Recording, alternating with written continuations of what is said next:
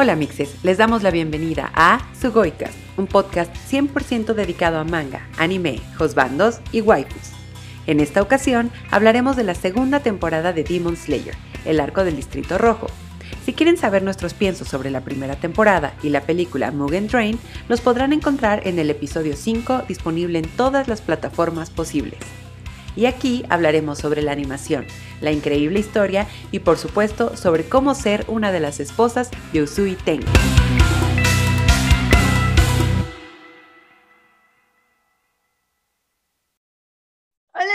bienvenidos, bienvenidas, bienvenidos a este episodio. Al fin estamos de regreso. Sí, estuvimos desaparecidas, pues ahí un par de semanas, pero es que ya saben, la vida Godín y también el obligatorio descanso, pues también para ponernos al corriente y ver más cosas, pues siempre es necesario, pero ya estamos aquí de regreso y además vamos a abrir con un anime que nos hizo vibrar, llorar, gritar, desesperar, nos hizo sí, aquí se aplica el meme de fue una montaña rusa de emociones de Drake y Josh. Vamos a hablar de la segunda temporada de Demon Slayer, que es el arco del Distrito Rojo. Pero antes de empezar, ¿cómo estás, Elsa? Qué gusto verte otra vez. Ay, ya sé. Y aparte con este anime que fue el equivalente a irte a Tulum a vibrar alto, pero luego con esta montaña que dices porque había emoción, muchos vatos guapos. Por alguna razón, nuestros tres héroes ya estaban mamadísimos en algún momento. O sea, yo no los recuerdo así en la primera temporada y en el primer episodio entrenando. Y esos cuadritos yo me decía, a ver, eh, obviamente sí estaban, pero no tan marcados, quizás, o sea, como que se compraron una, una inscripción en Sports World y pues les fue muy bien. Entonces dije, va, jalo. Y no solo ellos, un pilar igual de guapísimo, tres waifus. Creo que al final ganamos todos en esta temporada, tuvimos también muy buenos efectos especiales y todo. Entonces, qué gran manera de iniciar. Si no me equivoco, nuestro episodio 31 pues 31 animes hay, a Mixis, pues ahí hay un buen de episodios en los cuales nos pueden escuchar. Muchas gracias por el apoyo, vemos ahí los números y también van creciendo y nos dejan sus recomendaciones, sus comentarios, entonces siempre es muy bien recibido. Y la verdad también es muy lindo que ya casi vamos a cumplir un año. ¡Wow! pero 31 episodios. Entonces, este es un sucio comercial para decirles que pues hemos hablado de muchos animes, ahí hay para rato. Entonces, si les gusta este episodio, hay más de donde vino eso y habrá todavía. Demon Slayer, Arco del Distrito Rojo. Em, como primera parte, no sé si lo notaste tú, Abby, pero siento que con esta temporada Demon Slayer aumentó muchísimo su fanbase. Yo ya veía a muchos amixes en redes sociales hablar del tema, muchos se subieron al tren y no al Mugen Train, que, no.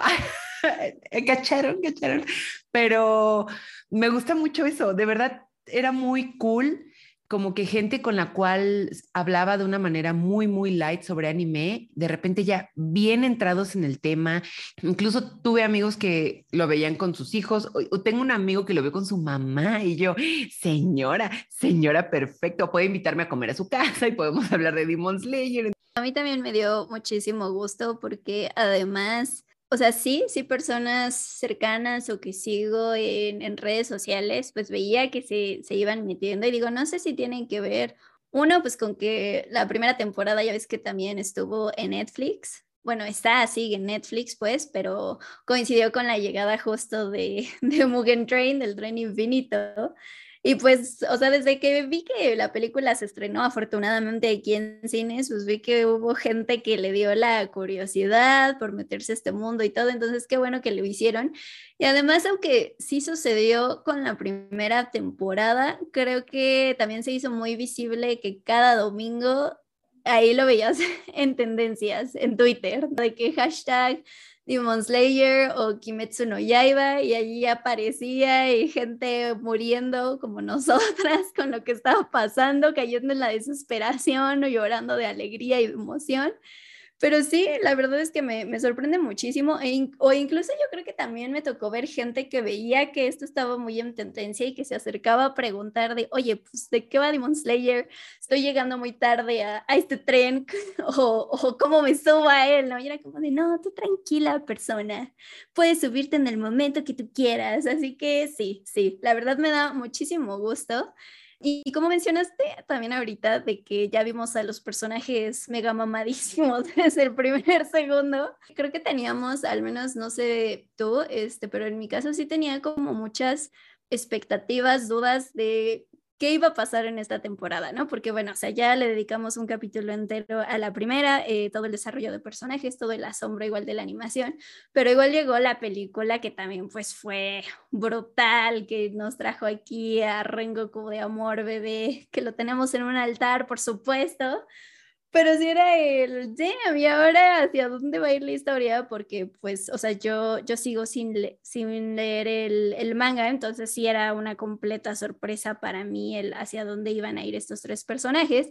Y la verdad es que creo que desde el primer episodio, aparte de verlos mamadísimos, sí vemos cómo lo que pasa con Rengoku, pues tiene obviamente sí dolorosas consecuencias para nuestros protagonistas, pero también creo que se vuelve una gran motivación para que se superen a ellos mismos, para que digan, tengo que ser, como dicen en Pokémon, tengo que ser siempre el mejor, mejor que nadie más, a huevo, claro que sí, pero aquí cazando demonios, porque sí, ya los ves hasta en otro, en otro nivel, pues hasta de concentración, ¿no? Creo que a Tanjiro era como el que veíamos más centrado, pero aquí eh, recuerdo que en ese primer episodio cuando aparecen Inosuke y Zenitsu, ya aquí también bien fuertes, empoderados, de a ver, tú, ¿por qué quieres raptar aquí a nuestra cuatita y darle de nalgas?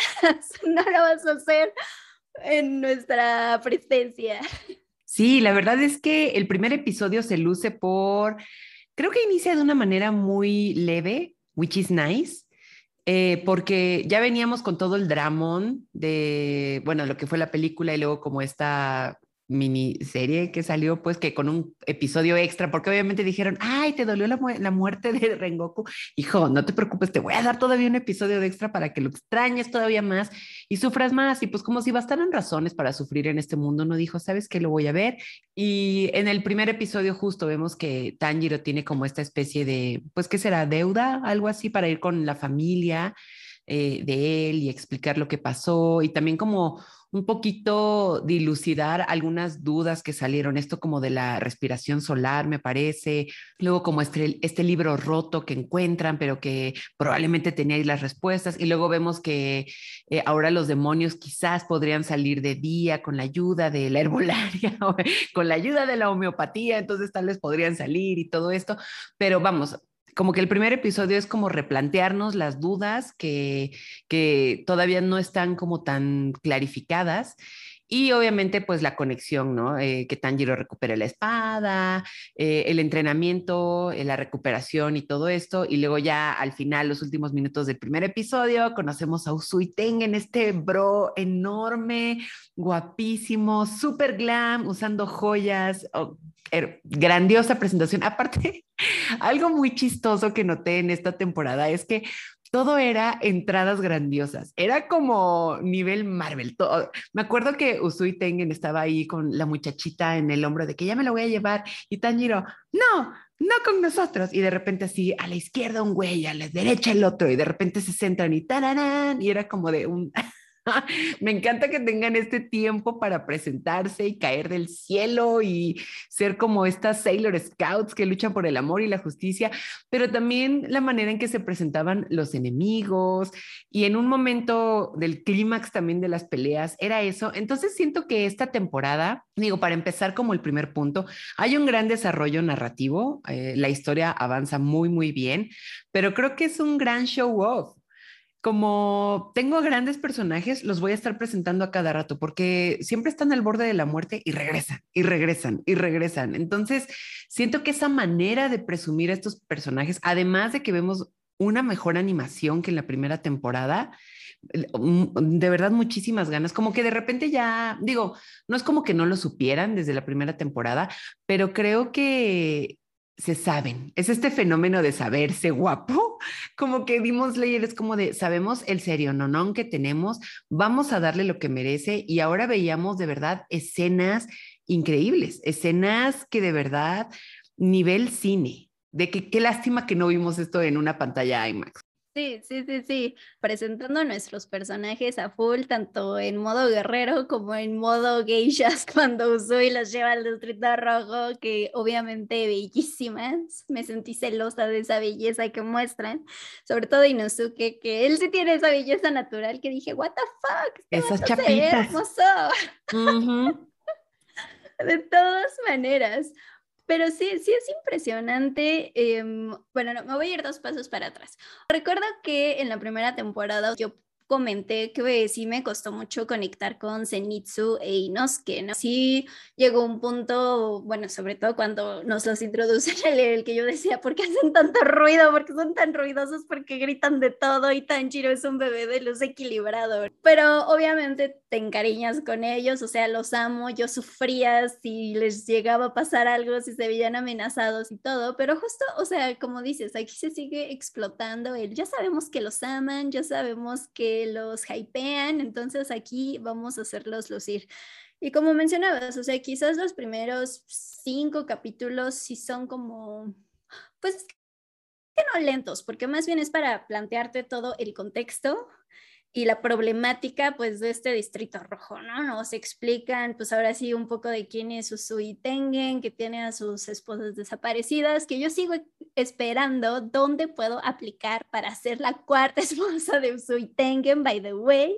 Pero bueno, e igual se mete la duda de, bueno, hay un demonio súper poderoso en este lugar, ¿qué vamos a hacer? ¿Cómo lo vamos a encontrar? E incluso pues llegamos a ver como atisbos de sus poderes antes de que pues Tanjiro, eh, bueno, creo que es primero Zenitsu el que tiene la mala fortuna de encontrarse con ella, con Daki, pero creo que sí es hasta el quinto, sexto cuando empezamos a tener este, esta gran primer pelea, enfrentamiento, que es justo entre Tanjiro y Daki, pero me sorprende que de ahí para arriba, o sea, en algún momento creo que lo puse en Twitter, me impacta absolutamente que cada semana Demon Slayer, a partir de ese capítulo, se superaba a sí misma en distintos niveles, o sea, en emoción, en animación, en acción, en hacerte sentir mil y un cosas, y yo sí estaba volada. De verdad me, me impacta que el nivel de animación que tiene esta segunda temporada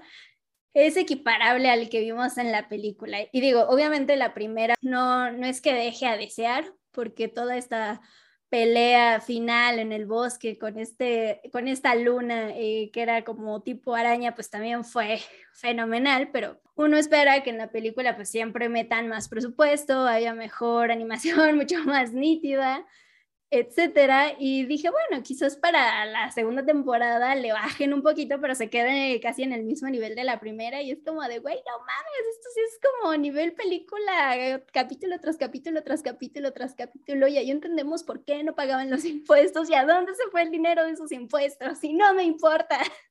Es como cuando nada más ves los baches en tu casa y dices, y mis impuestos, pero es como de, bueno, si se van a usar para hacer estas series, adelante. Pero sí, y, como mencionas, los primeros episodios cero son aburridos. De hecho, me gustaron mucho porque son como esta mini historia de espionaje, kinda, como estar viendo bien el entorno, estar investigando, preguntando, ¿no? El arte del preguntar. Oye, ¿qué has escuchado? Los rumores por aquí, ¿has visto algo extraño? ¿Has visto algo no sé qué? Y efectivamente, pues preguntando se llega a Roma, pues llegan justo con, con, con una mujer que se distingue por ser muy violenta, por explotar al primer hervor, que eh, pues incluso lastima a la gente con la que está trabajando, a las niñas, que ese es como el primer rollo, ¿no? Como en cuanto Zenitsu ve que ella lastima a una niña que le hace sangrar de la oreja, dice, mm, esto no es normal.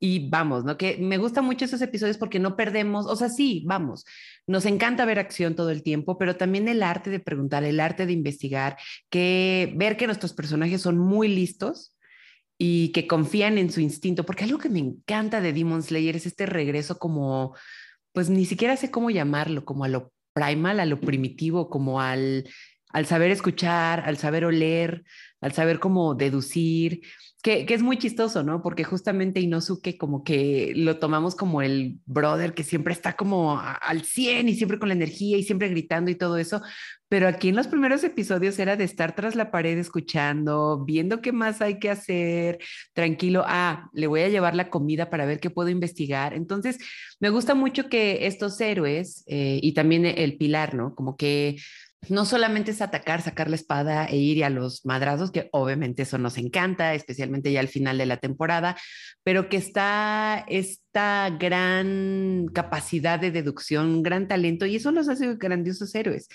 Ahora bien, me gustaría también como empezar con, esta pregunta que creo que lo evaluamos mucho en el primer episodio que hablamos de, de Demon Slayer, que tenemos muchísimo crecimiento en los personajes, especialmente con Tanjiro. Eh, cada episodio veíamos cómo tenía cierta piedad hacia los enemigos. Y aquí también, estos son grandes enemigos. Y aquí también vemos cómo Tanjiro nuevamente regresa a la pregunta de, pero ¿por qué eres así? Y se nos cuenta esta historia desgarradora que vivieron estos hermanos. Pero para ti, ¿hubo un buen crecimiento eh, para todos los personajes? Yo creo que sí. Sí fue enfrentarse a la muerte una vez más comprobándonos que ser un cazador de demonios no es algo fácil ni algo muy padre, pero no sé, todavía, o sea, las dudas que nos regresamos al principio no fueron resueltas, probablemente más adelante, pero no sé cómo lo veas tú. Pues sí, creo que hay cosas, como mencionas, que igual y seguimos sin resolver y digo, creo que pues al ser el protagonista, pues en donde vemos más desarrollo es en Tanjiro, ¿no?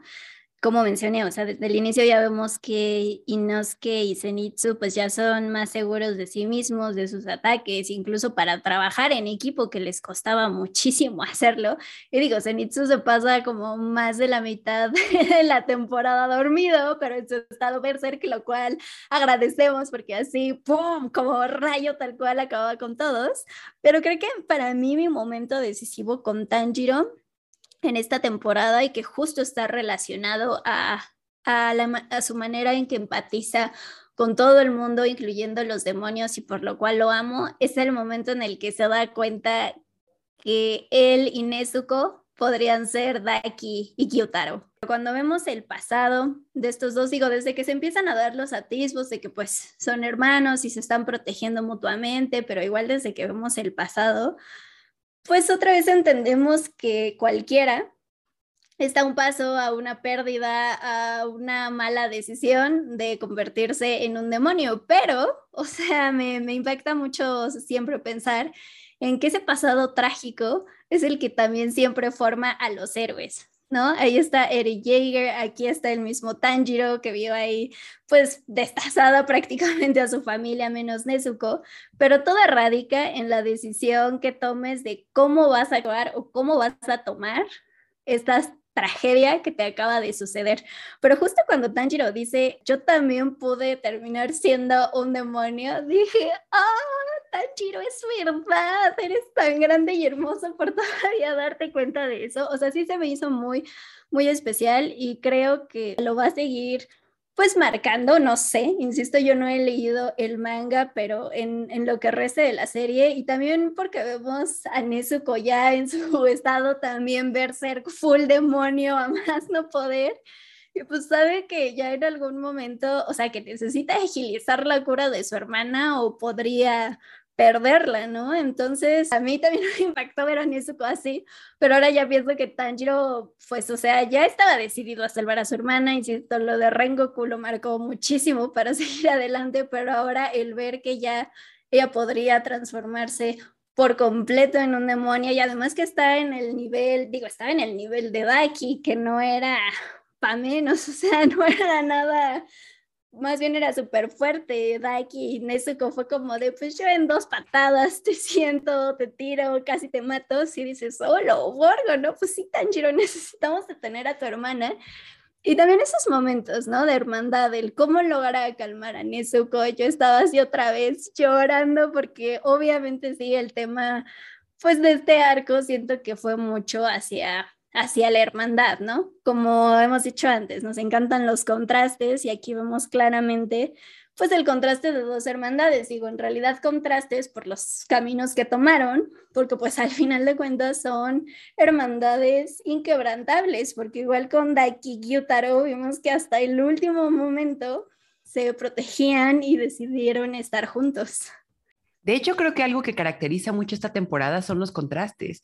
Eh, tenemos un distrito rojo que se distingue por tener personas muy eh, nobles y humanas como trabajando ahí, porque siempre se piensa que es como un, bueno, no sé, por poner un ejemplo absurdo, un mini Las Vegas, ¿no? Como que todo es diversión y degenere, pero cuando vemos allá Tanjiro trabajar, todos son muy amables, todos como de, pues esto es un trabajo, mi mix, entonces pues vamos a, ponerle aquí ah, muchísimo esfuerzo, el gambare gambare, ¿no?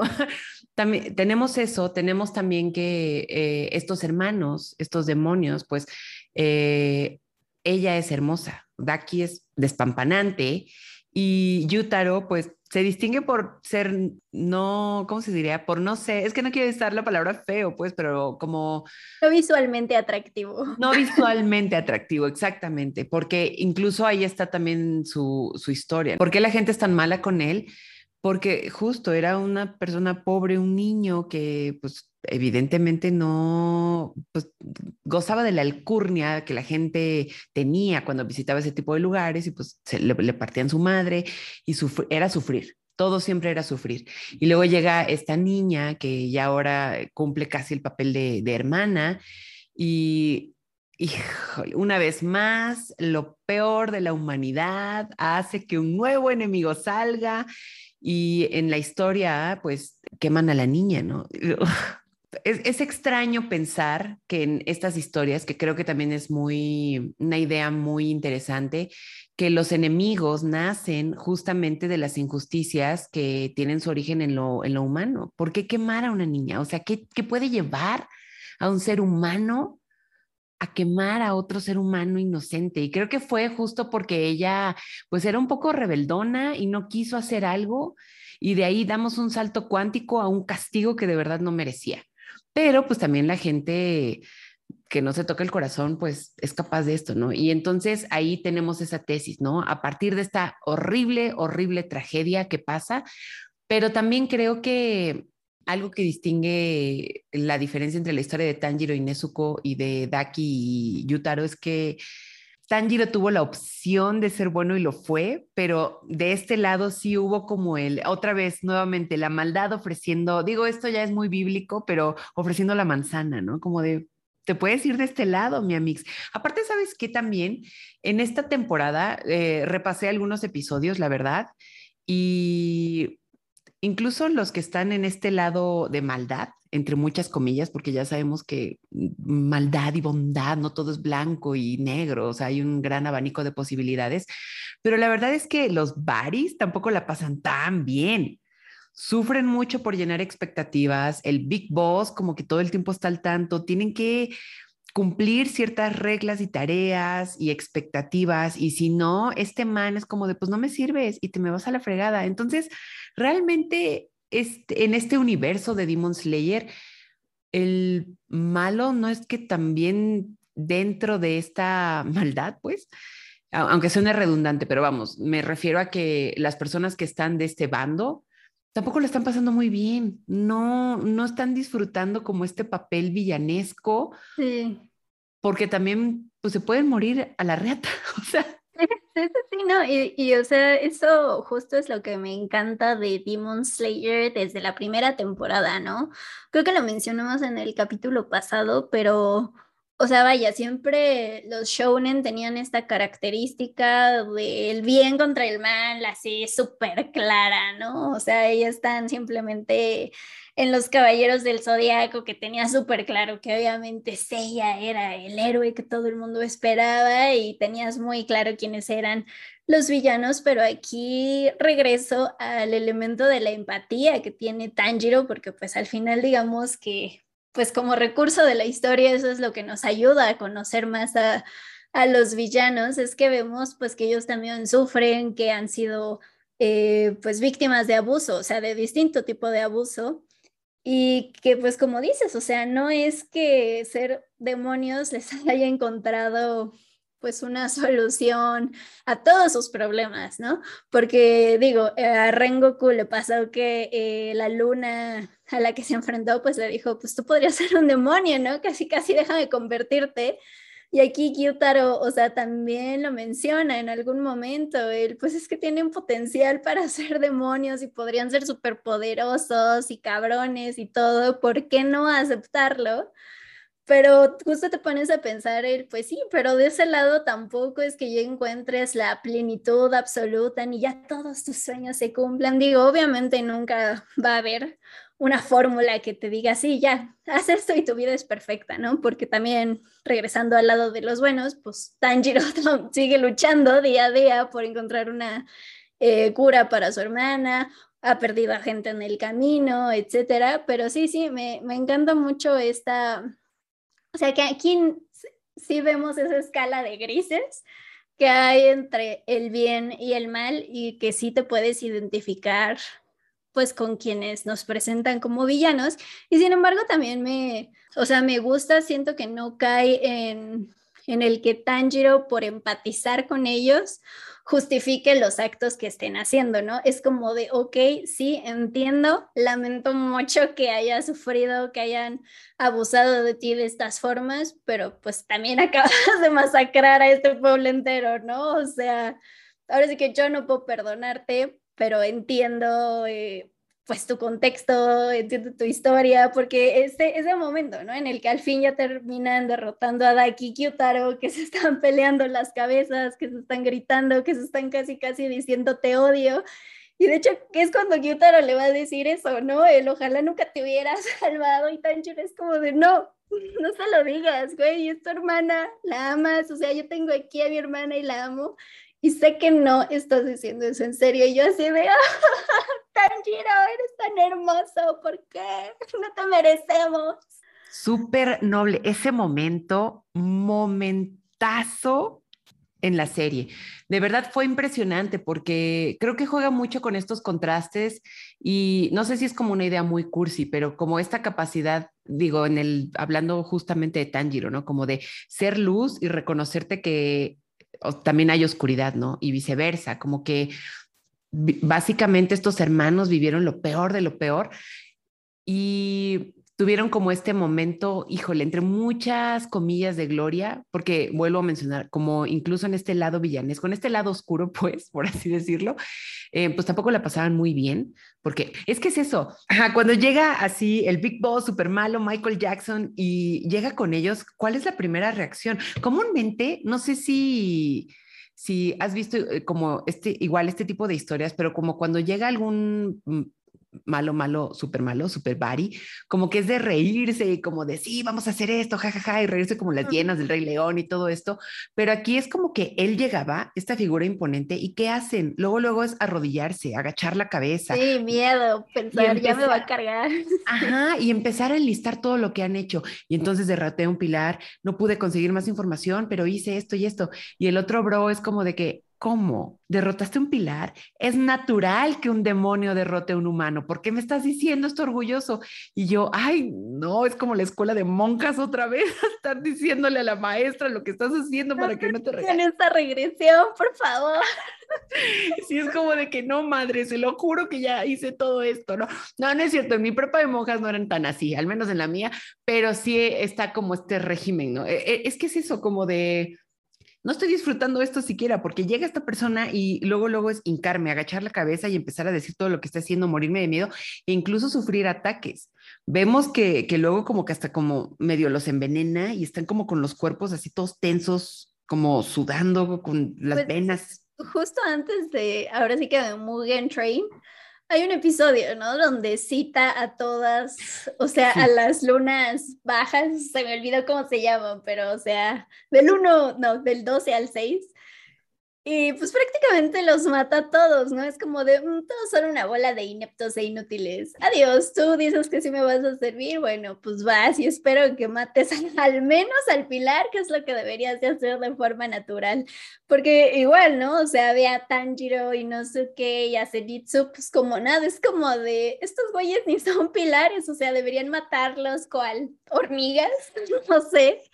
Y, y, no, pero eso también está cañón, porque justo ahora ya vemos que de que ya pueden trabajar en equipo y junto a Usui, que ya lo daba por perdido cuando le, le, cortan su manita, que justo hoy veía un tuit que me reí mucho de, lo único que me preocupa después de esto es cómo se va a pintar las uñas, cómo, cómo, pero me, impactó que ya trabajando en conjunto, o sea, ya están al nivel de que, o sea, sí, les partieron su madre, pero pudieron derrotar a un pilar, o sea, nuestros muchachos están avanzando a pasos gigantes. Sí, la verdad es que la disciplina de estos héroes es increíble. Lo vemos desde en todos los episodios, no nada más en la primera parte de esta temporada, sino que siempre están entrenando. Y de hecho, pues el primer episodio de, de este arco, pues empieza como con el final de lo de Mugen Train y vemos a Inosuke, ¿no? Como llorando y es como de, ya hay que entrenar de una vez, ni siquiera hay que, hay que tener tiempo para llorar y vamos a entrenar y es como de un, ay, qué dolor, porque efectivamente, que creo que es una idea muy dolorosa, que yo creo que por eso no soy héroe, la neta. Eso y porque no hago ejercicio y no hago nada, pero soy muy lista, mixes. O sea, si algún día puedo librarlos de algún problema, pues adelante, pero la verdad, eso de las espadas y eso no, quién sabe, soy vista palapa igual y sí, pero miren, no sé, no sé, no, espero nunca averiguarlo. Pero en este punto vemos que hay como, no sé si es la palabra correcta, pero una especie de culpa porque está esta idea de fui tan débil que no lo pude salvar. Y nuevamente, ¿no? Esta idea podría derrotarte, podría desanimarte. Eh, de, de, hecho, es una idea muy, o sea, no te motiva en lo absoluto pensar que fuiste débil y no pudiste ayudar a alguien. Pero es muy bonito pensar que ellos tres la usan, o sea, como es una especie de estandarte, y dicen, fuimos débiles, pero entonces nuestro deber es ser más fuertes. Entonces, lo dicen, ¿no? Pasaron ya dos meses desde, desde, la muerte de Rengoku y están entrenando todo el tiempo, todo el tiempo, lagartijas y trayendo no sé qué y yendo y saliendo de la hermosa finca mariposa, que es un lugar precioso, o sea, finca mariposa. Obviamente, no sé cómo no están haciendo ese lugar ahorita en Cuernavaca, pero bueno, hay otra idea millonaria. Se lo dejo ahí a la Secretaría de Turismo para que lo piensen, pero es muy bonito pensar que nuevamente esto no, bueno, sí es una tragedia porque surge a partir de no haber podido ayudar a, a, Rengoku, pero es como de un, fui débil, pero ya no me puedo dar el lujo de serlo. Y más adelante vemos la confirmación de esta idea porque en, el peor estado, todo mundo desmadrado, mutilado, eh, incluso Inosuke le, le clavan algo en el corazón y todo mundo como de, no, ya, se nos fue a la boy, etcétera. Y no, es como de un, al borde de la muerte estamos, estamos, al borde, al borde, al borde. Y, e incluso cuando todo parece que ya terminó, no llega esta macroexplosión. Y también algo que me gustó muchísimo y que tiene que ver justo con la animación es la desesperación en la cara de todos. O sea, cuando Tanjiro está como sordo por el, por el ataque este, Yusui le está gritando, no ha terminado, corre, y el otro respirando. Es una desesperación que como audiencia de verdad sientes.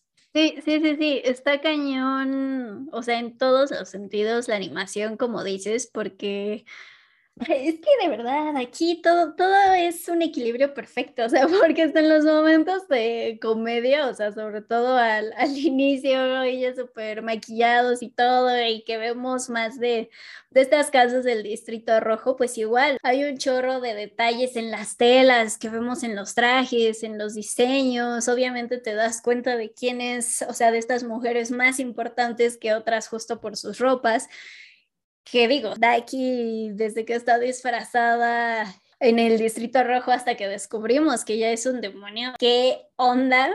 con lo majestuoso que se ve, pues su diseño, su vestuario, o sea, su obi que puede controlar eh, a voluntad y que se puede y se estira. Yo decía, güey, ¿qué es esto? Porque además en las batallas también se veía increíble, ¿no? Veías por un lado, este, cómo se ve la respiración de agua de Tanjiro y cómo se estiraba el obi de, de Daiki. Y de verdad, insisto, o sea, hasta en la animación cada capítulo desde el 5 o 6 se superaba a sí mismo Demon Slayer, porque igual, o sea, creo que empezamos cuando estos momentos de, grande, de gran acción, cuando Tanjiro empieza a hacer como su danza del fuego y todo, y que lo vemos ahí envuelto en llamas, y yo decía, güey, qué cabrón se ve esto, pero luego saltamos, creo que es al antepenúltimo episodio, cuando hay esta escena de incendio su alrededor. No, creo que es el penúltimo. Y yo decía, güey, si me dicen que el estudio solamente construyó algo para después quemarlo y ponerlo ahí, se los creo. Ya vi que ahí se van los impuestos. Lo vale, lo vale, completamente lo vale. Y también incluso Nezuko, o sea, que ya ves que vemos igual más de sus habilidades demoníacas, hasta para curar. Me encanta cómo la animación es muy como única, distinta para cada una de las habilidades, poderes, respiraciones de los distintos personajes que tenemos. Eso lo hace, ¿cómo decirlo? Fenomenal el clímax. Bueno, hay muchos clímax, realmente tampoco puedo mencionar solamente uno, pero es como este escenario que en mi cabeza solamente pasaba la palabra volcánico, porque era tener fuego, rayos, destrucción total. Entonces era como cuando pones en YouTube así explosión de volcán y es un desmadre horrendo que obviamente no quieres, o sea, es muy bonito, bueno, iba a decir bonito, pero no creo que sea la palabra, es muy impactante ver cómo un volcán explota y rayos y truenos y la madre naturaleza nos odia. Y aquí era ese mismo escenario, era de verdad explosiones y los rayos estos y obviamente sangre y era increíble. Y aparte también, dentro de la animación y el diseño de personajes, el modo en que todos se iban berserk. No sé, me encanta esta idea de que los personajes lleguen como a este grado de locura. Lo he, visto en muchas historias y me encanta porque es como de un ya, ya, ya me llevaste al límite, ya voy a ir ahí. A donde no me querías, ahí voy a ir. Y es muy, em, muy cool, por ejemplo, en Tanjiro, que lo vemos como este personaje que puede mantener esta calma y la respiración y todo esto, ¿no? Y lo vemos de que con sangre en los ojos, ni siquiera en los párpados, o sea, los ojos empapados de sangre, corriendo y respirando. Ah, y eso también, mucha atención a que los personajes, bueno, es muy, raro decirlo, espero yo poder llegar a esta idea, pero en la animación los vemos respirar, están como o sea, el cuerpo moviéndose y yo, güey, ¿sabes lo que es animar un cuerpo respirando al menos por unos segundos? Hasta en ese detalle. Hay una escena donde sí está Usui Tengen, lo vemos como en primer plano y él está, o sea, pero moviendo los hombros, inflando el pecho. Es como un, güey, Sí, sí, no, incluso, o sea, de cuando Tanjiro acababa de pelear y que obviamente está como agitado y de repente él mismo intenta bajar su respiración para concentrarse y no sé qué, y, y lo ves, pues como dices, o sea, animados y dices, güey, están cabrones, con razón dicen que no los dejan dormir en no sé cuántos días a estas personas que animan. Espero que no sea así, pero pues mira. Hay unos tweets ahí de que fui por primera vez a casa en tres días y es como de, ay, ay, ay. Ay, pero bueno, ya no nos metemos en eso porque suponemos que es ahí algo medio vulnerable. Pero oye, también en ese aspecto, eh, quiero traer a la mesa un debate muy interesante porque no sé si estés de acuerdo, pero The MVP, o sea, todos son MVP en esta temporada, pero Nezuko, Nezuko, damn, tuvo un glow increíble. La vimos ya también como en este estado demoníaco, berserk, ahí. Además, era muy interesante porque era el, el, cuerno este que le sale de la cabeza, pero también como hojas tatuadas en su cuerpo, por así decirlo, y evidentemente al ganar una fuerza demoníaca, pues evidentemente su cuerpo se torna más fornido, como más, eh, de verdad, increíble. Evidentemente alguien que sí te puede partir tu madre. O sea, creo que esa es la mejor definición. Alguien que es como esas personas que ves y dices, no, sí, me va a partir mi madre. Entonces, así Nezuko, ¿no? Entonces, a mí esa, ese momento dentro de este arco se me hizo muy interesante porque justamente era reflejar en su actitud, porque obviamente la veíamos como esta niña con el bambú en la boca y era como de, mm, mm", y siempre así los ojitos bien abiertos y eso qué gran diferencia verla ahora como en este modo ataque, quiere ser torero como Chayanne, era de verdad algo impresionante. A mí se me hizo muy cool, pero aquí se abrió un debate porque evidentemente, y leí muchísimas como opiniones, pero hubo como este debate que fue algo demasiado sexualizado quizás. A mí personalmente no se me hizo así, se me hacía algo que sí iba con la historia, Y creo que ya lo habíamos hablado un poquito en Devilman Cry Baby, porque la gente era como de sexo de gratis, lo corpóreo de gratis, pero creo que cuando hablamos de temas demoníacos, creo que es muy interesante la manera en que se juega con el cuerpo. ¿Cómo puedes hablar? Aparte eso, también estamos hablando del distrito rojo, o sea, siento que había una línea, sí había una conexión ahí. Entonces, verla como en este mood era como, a ver, mi hermano, no estás entendiendo, si es una niña, pero algo en ella está naciendo, esta fuerza, esta furia, eh, eh, tratar también de defender a su hermano, pero luego obviamente viene y casi se le van los cabales y casi también se nos va ese lado humano que todavía vive en ella. Y a mí como que este debate siento que venía más por algo de un público que no estaba como quizás eh, encontrando ese contexto, por así decirlo, porque a mí no se me hizo fuera de lugar. Al contrario, se me hacía como de una esta fuerza, o sea, te están diciendo que esta morra va a tener esta fuerza y esto demoníaco, y no solamente es expresarlo con fuerza, sí hay que expresarlo en lo corpóreo. Y en lo corpóreo, pues estás viendo que, que Daki es igual, tiene esta fuerza demoníaca fuera de sí y la vemos también despampanante, pues sí, es la palabra, despampanante, pues sí, obviamente, ¿no? Y siento que Nezuko no, no tenía por qué ser la excepción. no, yo también estoy completamente de acuerdo y además a Nezuko ya estaba perdiendo esa humanidad que tiene y pues creo que la manera, digamos, es que no, no es más fácil, pero muy evidente de alejarla de su inocencia o sea, porque siempre la vemos además como toda tipo chibi, porque se hace chiquita para meterse en la caja y todo. Entonces, pues claro, o sea, ¿cómo contrastas otra vez con eso? Pues con esta forma, como dices, o sea, que ves desde el primer momento su fuerza desde en los ojos, porque también sientes que le van a estallar las venas en cualquier momento hasta el resto de, de su cuerpo y creo que hace perfecto sentido y además creo que siempre aquí ya poniéndonos a estudiar el arte. O sea, no, creo que siempre cuando hablamos, no sé, por ejemplo, de ángeles y demonios, pues igual siempre se trata más como a, eh, no sé si decir santidad, pero como más más bien la pureza como algo más justo, ¿no? Tapado, o sea, igual y el cuerpo no es lo que más resalta, quizás la belleza, las facciones del rostro sí, pero el cuerpo quizás no tanto. Y en lo demoníaco, pues sí, también son facciones mucho más gruesas, este, como aquí igual Nezuko, ¿no? Con su cuerpo, insisto, con los ojos que parece que le van a levantar en algún momento, pero pues también lo refleja la perfección en el, en el cuerpo. Y, o sea, para mí sí hacía completo sentido. Y no sé si algunas personas fue porque, como lo comentamos al inicio, que hay muchas, no sé, papás, mamás viéndolos con hijos y es como de, ay no, ¿cómo le voy a poner a mi criatura esto? Pero es como de, señor, señora, le recuerdo que en el primer capítulo masacraron a una familia donde había niños menores de edad. Me va usted a venir a decir que le espantó aquí la forma de que cuando hasta este punto hemos visto decapitados, desmiembros, sangre por todos lados. O sea, y, y aquí más adelante una niña quemada.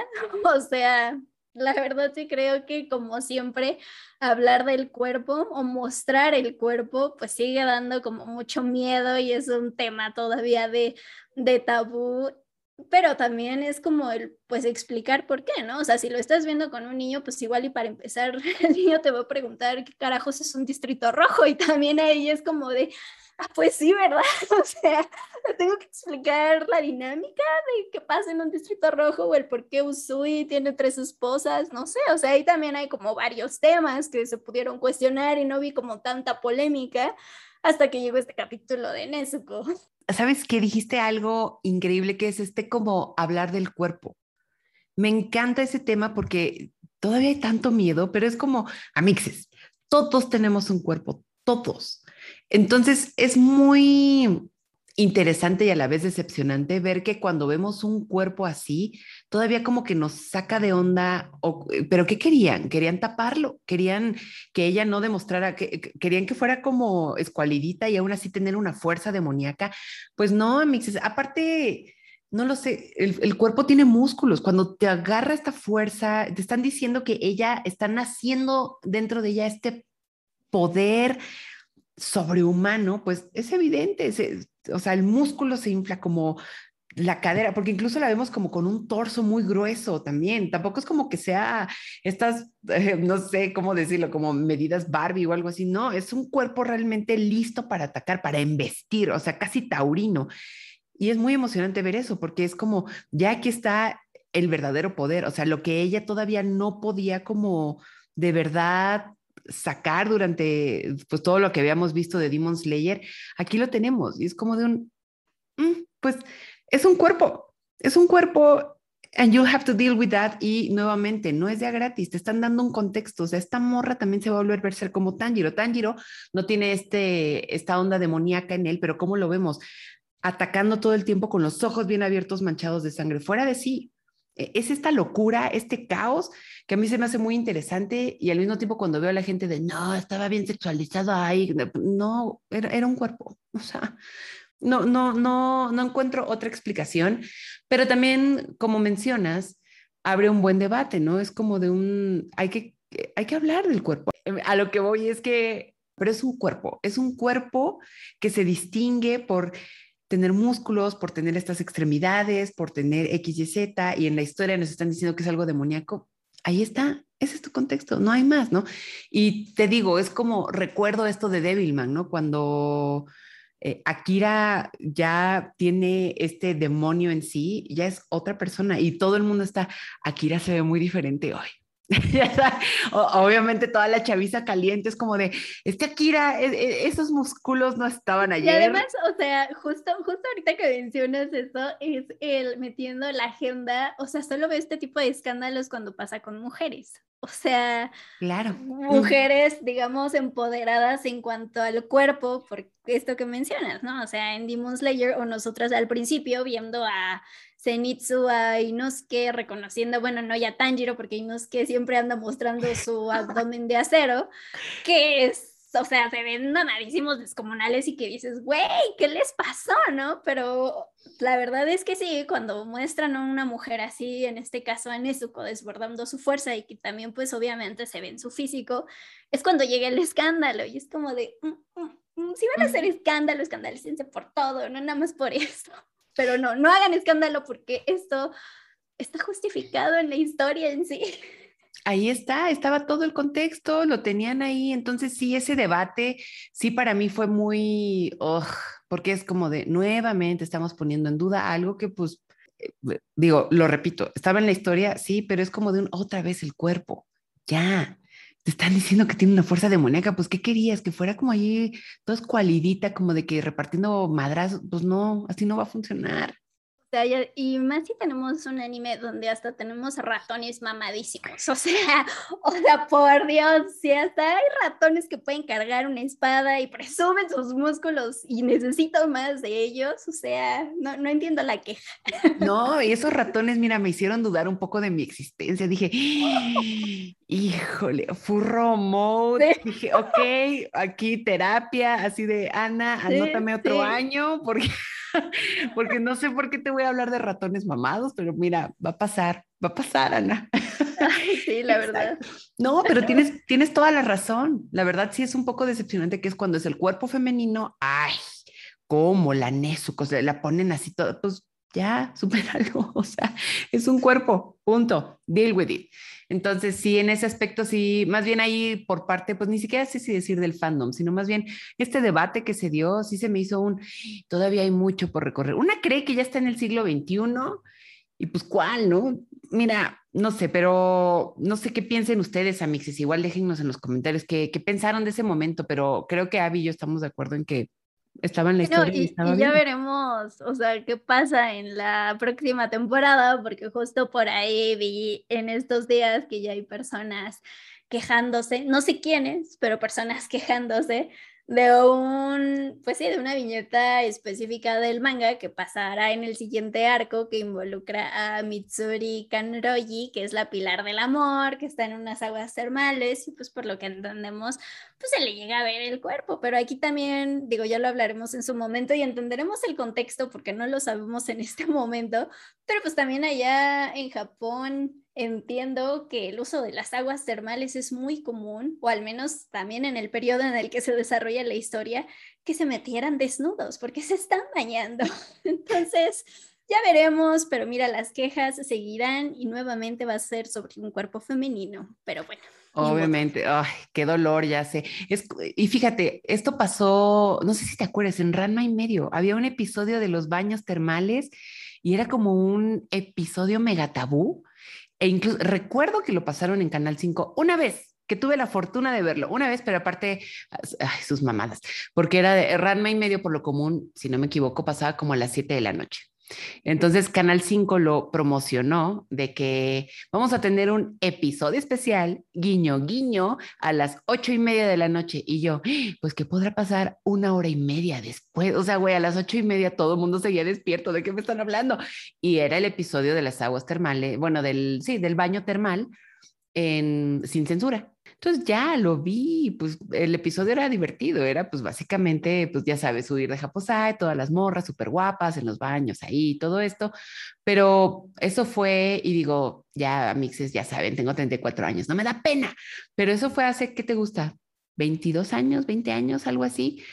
Y, y ver esto en el 2022 es como de un, damn, ok, pasa nada, no me agüito, no me agüito, pero sí, nos falta todavía ahí un poquillo por, por, pues por un chingo, nos falta un chingo por recorrer, pero quién sabe, me gusta que Demon Slayer pues ponga sobre la mesa, porque creo que hubo de Japón una respuesta como de, pues por acá, de este lado, no fue tanto la respuesta al cuerpo, sino más bien la alegría de que Nezuko ya creció como personaje o que dio un giro ya por fin en esta historia, que no era la niña en la caja.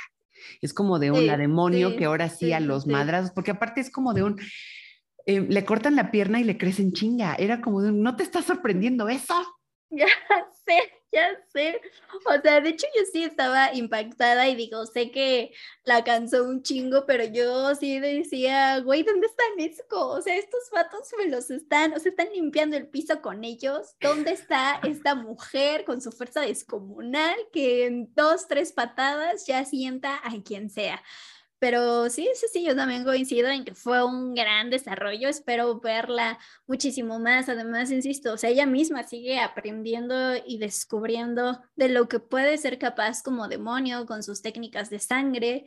Y pues no sé, o sea, sería increíble, digo, obviamente que le encuentren la cura a esta pobre muchacha, pero también que pudiera controlar como pues no sé, quizás estar en este estado sin perder su humanidad, ¿no? O sea, eso sería así, mira, estos ya serían imparables con eso, pero bueno. Ay, sí, la verdad no, no he leído el manga. Sí he tenido ya la tentación de que a mí ya no me van a dejar como estúpida con los spoilers, pero la verdad es muy, no sé si estoy siendo muy adolescente, pero es muy emocionante que no, no saber qué va a pasar en el siguiente episodio. Como que sí me da, digo, para los manga que a los que voy en el al día, eh, pues ya, ya que me va a sorprender una raya más al tigre, ¿no? Pero sí me es, es como este fenómeno de, leer por primera vez algo, ver por primera vez algo, como no, no, tener certeza alguna de lo que va a pasar, le agrega un poquito de emoción y digo, ok, tal vez esta historia en específico es, me la podría esperar un poquito. Quién sabe, porque seguramente la siguiente temporada va a salir en un año o dos. Ya uno nunca sabe con estas cuentas y etcétera. Digo, es una gran franquicia, pero ya lo hemos dicho a Mixes que animar, hacer una temporada lleva bastante tiempo, entonces pues ya, ya veré, ya es, es, un problema que se lo dejaré a la Elsa del futuro en ese caso, pero sí, efectivamente, creo que Nezuko tiene un gran crecimiento. Aparte, algo que me gusta mucho también y que se plantea tal vez de una manera muy sutil y seguramente no es un eje central, pero todo lo corpóreo en Demon Slayer, porque todo mundo lleva sus cuerpos al límite. Y es una idea que me gusta mucho y que con la que juega mucho el anime en general, porque tipo Attack on Titan todo el tiempo están dejando brazos y piernas y cuerpos y huesos ahí tirados. les vale madres. Es como de un ahí. Y en Evangelion también, ¿te acuerdas cuando se les caen como eh, las armaduras, por así decirlo, a los Evangelion y hay carne viva abajo? ese tipo de temas a mí me encantan, se me hace muy, muy, una manera muy increíble de jugar con, pues, el concepto de cuerpo, regresando a lo del cuerpo. Y en Demon Slayer me gusta que aquí de verdad fue ir al límite todo el tiempo, límite, límite, estar como, eh, no sé, eh, me clavan algo en el corazón y seguir, y seguir. Y es como, yo crecí en el bosque, mi hermana, ¿tú crees que una pinche espada y en el corazón me va a hacer algo? Ni madre, soy un jabalí, tengo una cabeza de jabalí, ¿tú qué crees que voy a hacer? A Usui le cortan una mano, ¿no? Entonces, pero es seguir y seguir. Tanjiro, o sea, hay una escena donde se amarra la espada y no la va a soltar. Y la tiene ahí, es como de un tengo la espada amarrada y aunque tenga que mover el brazo dislocado, lo voy a hacer. Eso solamente aumenta este clímax desesperado que distingue muchísimo a esta temporada y yo creo que por eso también se lleva como muchos cudos.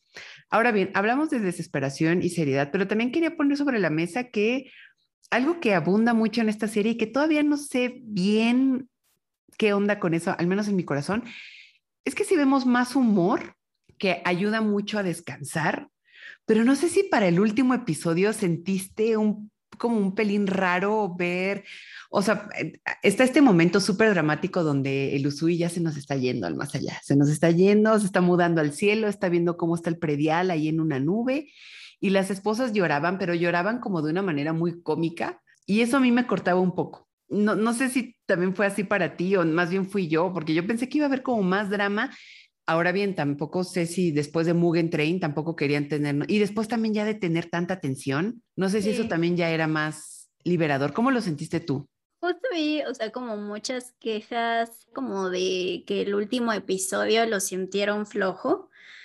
A mí no me molestó, pero creo que era o al menos yo lo veo así, el, pues ya veníamos de esta montaña arriba de puras emociones, puro drama, puro qué carajos va a pasar, alguien dígame algo, deme una esperanza de luz, que pues ya habíamos visto el final de Daki y Gyutaro y además, o sea, también sucede en la primera temporada, o sea, creo que es en el capítulo, ay, no sé, 20, cuando logran derrotar a, Rui, que es el de las arañas, y todavía quedan cinco o seis episodios para que termine la temporada y es cuando vemos su recuperación.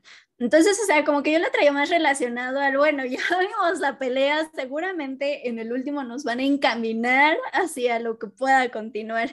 En el caso este que mencionas de las esposas, o sea, creo que esas dos en especial que reían como cómicamente desde un inicio, traían este, este humor entre ellas, ¿no? De que siempre fregándose la una a la otra, yo soy mejor, quítate, ¿no? Yo soy mejor waifu que tú, la que sea. Y la otra más como seria, sentimental, que hasta en este episodio donde vemos eh, un pedazo de sus pasados es la, a la que le quita el pétalo de Sakura y dijimos, ah, todos Mira, me engaña. ella. Ella era la catedral y las otras las campillas. Ay, perdón, perdón. Sí, sí, sí. Y por eso dije, Usui es como de, ay, sí, que estas dos se peleen mientras yo te tenga a ti, nada me faltará. Pero sí, creo que desde la primera temporada se nota eh, pues que quieren como equilibrar drama, tensión, comedia en todo momento, ¿no? Porque incluso había momentos en las batallas cuando se están dando tal cual en la madre y no sé, de repente Tanjiro ve que Zenitsu hace algo impactante y queda esta cara como de, ah, no mames, ¿qué está pasando? ¿no? Y es este estilo de animación súper diferente, perfecto material para meme, pero, o sea, no sé, como que yo ya lo sentía más acostumbrado, quizás sí era como muy constante, pero siento que también es porque, insisto, desde el capítulo 6 en adelante era pura acción, acción, acción, tensión, drama, crisis, entonces sí era como en mi mente, pues es lógico que de repente metan como este break de, ok, vamos a romper la tensión, aunque sea con este segundo de risa y ya, ¿no? Continúen con los madrazos, continúa pensando en lograrán sobrevivir estos tres. No lo sabremos, descúbrenlo en el próximo episodio, porque incluso también todos los eh, capítulos terminan con este mini momento de escuché un rumor y justo al final de el capítulo antepenúltimo y el penúltimo es como de, güey, o sea, no sé si Tanjiro acaba de morir en esta explosión.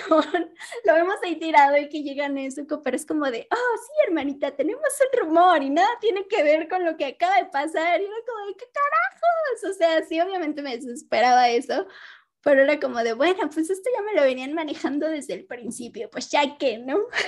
Ya sé, pero te digo, como que en ese momento, es que a ver, yo, yo sí pensé que se nos iba a ir el Usui, porque dije, ya, se llevaron al Rengoku, ya este cabrón también se lo van a llevar, pues ya, o sea, llévenselo bien. Entonces, ellas llorando y él no puede decir sus últimas palabras, yo estaba como, no se va a morir, ¿verdad? ¿no? Ajá, exacto. Yo cuando vi las risas dije, güey, a huevo no se va a morir. O sea, en Rengoku obviamente nadie se reía y yo ya tenía la lágrima a chorros, era una cascada como las de ellos, cascada tipo Ghibli, aquí la lágrima gruesísima. Y cuando las veía riendo, era como de, güey, no, todo va a estar bien. O sea, se quedará manco, alguien le tendrá que hacer el manicure de su otra mano, pero no importa, ahí va a estar pasa nada. Aparte usaba como colores neón, eh, tendencia, o sea, hashtag tendencia, a mí no me engaña. Y seguramente era Yelish, o sea, porque ni se despostillaba ni nada. Uh usaba, usaba Yelish. Pero sí, como dices, no sé, a mí me hubiera gustado como un poquito algo solemne antes de dar como el verdadero punch, pero no sé si es también como mi, mi, necesidad de drama. Digo, al final soy Libra, entonces era como de dónde está mi drama, por qué no están llorando, porque aparte había chistes muy buenos, ¿no? Porque llega Nezuko y, y le prende fuego y una de las esposas, todavía no lo incinere. o sea, sí era muy divertido. Sí, fue muy divertido, pero sí dije, ay, como que, no sé, también te digo, tal vez yo tenía la idea de que sí se iba a morir y era como de un, ¿qué está pasando? ¿Por qué se están riendo eso, no? Para mí, la verdad, mi, mi momento así de drama, de lágrima, sí fue pues Daki y, y Kyutaro, ¿no? Y sobre todo su momento este en el limbo, donde él le dice, no, ahora sí que tú ya hacia la luz, yo me voy hacia acá prácticamente al infierno, y, él, y ella le dice, no, ni madres, me prometiste que íbamos a estar juntos por siempre, y yo estaba así de, ay, no mames, no puedo con esto, ¿qué están haciéndome? ¿Qué es este gas lacrimógeno en mis ojos? Como, como en Full Metal al que está lloviendo, está lloviendo. Exacto, exacto. Aparte, Tengo una tormenta en mis ojos. Pero oye, en ese limbo siempre pasan esas cosas. ¿Te acuerdas también que en la primera temporada había un episodio donde los papás, eh, o sea, de un demonio niño y los papás se van con él al infierno? E, en ese limbo siempre pasan ese tipo de cosas. Qué bueno que aquí no fue la, la excepción, como que nos recuerda esto, ¿no? Como lo humano que puede estar en, todavía en ellos. Ay, no, es que por eso me encanta Demon Slayer. Siento que construye muy bien a sus personajes. O sea, realmente el momento de redención llega hasta que pues se tienen que deshacer de esto demoníaco y de todos modos es no ir a la luz. Ay, no, es una cosa, una, una idea de verdad muy triste, pero creo que como audiencia sí te deja esta como, digo, no quiero sonar de que moralina o algo así, pero sí te deja esta como reflexión de en qué momento llega como, como este perdón, estos conceptos como de, de empatía. No sé, siento que Dimos Layer se luce muchísimo por tener estos temas tan complejos en situaciones nada fáciles, o sea, también son peleas muy complejas y que se tienen que, tienen que pasar, tienen que existir. Y pues como conclusión, yo sí, súper enhorabuena, esta gran temporada, grandiosa, la verdad, dieron un subidón. Y ese siempre es el miedo, ¿no? Como que cuando hay una segunda temporada dices, ¡oh! Siento que aquí no, le pusieron muchas ganas. Esta, en primera, la animación increíble, las coreografías también, o sea, hay escenas donde Usui parece de ballet, del, del, del Hay una escena donde se abre por completo y lo vemos en, en, vertical lanzando estas bombas y yo, ¿era necesaria esa pose? No, pero se agradece completamente de, de Vogue. O sea, él podría ser portada de Vogue Home y estaríamos muy felices con eso, pero el mundo editorial le tiene mucho miedo al éxito. Yo solamente voy a dejar eso sobre la mesa porque ya siguen poniendo sus celebridades en lugar de que pongan estos bandos espectaculares, pero lo dejo sobre la mesa. Em, la historia me parece increíble, la narrativa también, y también qué bueno que terminando esta temporada, pues anunciaron que va a haber otra. O sea, ya, ya, no, ya no la dejaron de emoción, ya dijeron, no, ¿saben qué? No van a sufrir, va a haber una, nueva historia. Entonces, si en ese, en ese aspecto yo le doy mis dos pulgares, es más, o sea, le doy todo, le doy mi dinero, le doy todo lo que necesiten para que haya una nueva temporada. Y nada más como dato curioso, y porque de verdad creo que tengo que mencionarlo, una, cosa muy bonita que descubrí es que la voz de Usui, el Seiyu, es Katsuyuki Konishi, que él es la voz de un anime megatóxico que me encanta que se llama Sekaichi Hatsukoi. Es un voice love, pero toxiquísimo, amigos. no tienen ustedes idea. Entonces era muy divertido ver que pues, pues nuestro Usui, pues también esa voz está en un voice love de un eh, director editorial, un jefe ahí. Entonces era como de un, Yo reconozco esa voz de un anime que no me ha dado nada como en 10 años y no sé si yo soy tonta por estar esperando una tercera temporada 10 años después. Pasa nada. Aquí tienen a su tonta.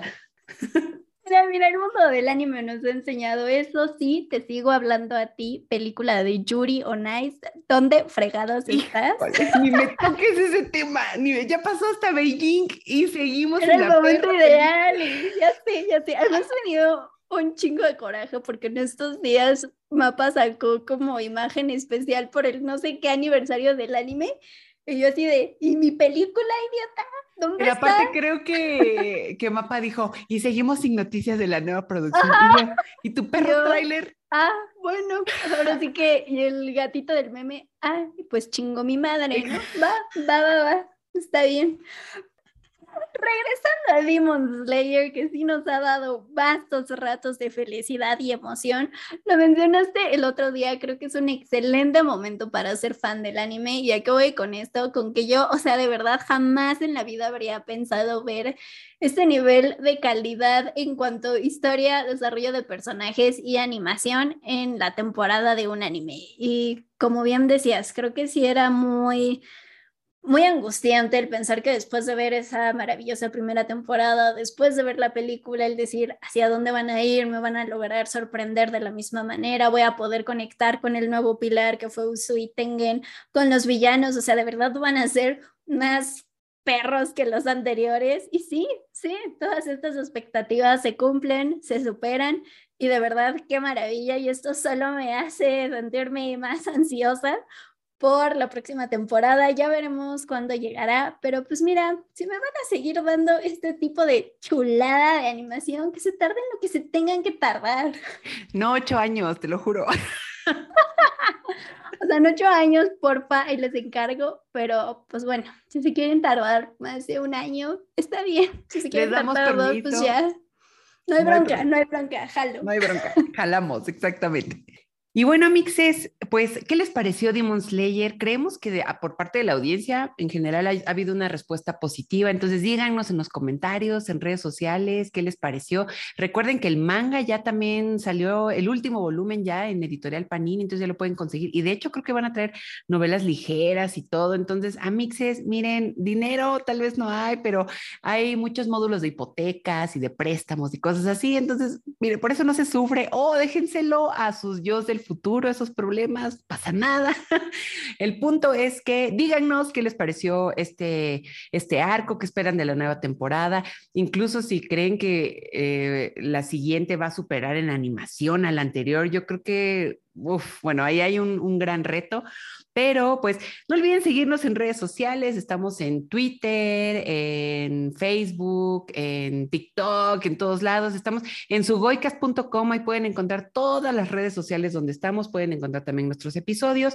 Como ya lo mencioné al principio, tenemos 30 episodios and more con contenido increíble, avalado por la UNAM, por todo el mundo, por la Cenacica, todo el mundo aprueba nuestros episodios y también recuerden que nos pueden leer en Time Out, también nos pueden ver en los miércoles de cine de Spoiler Time.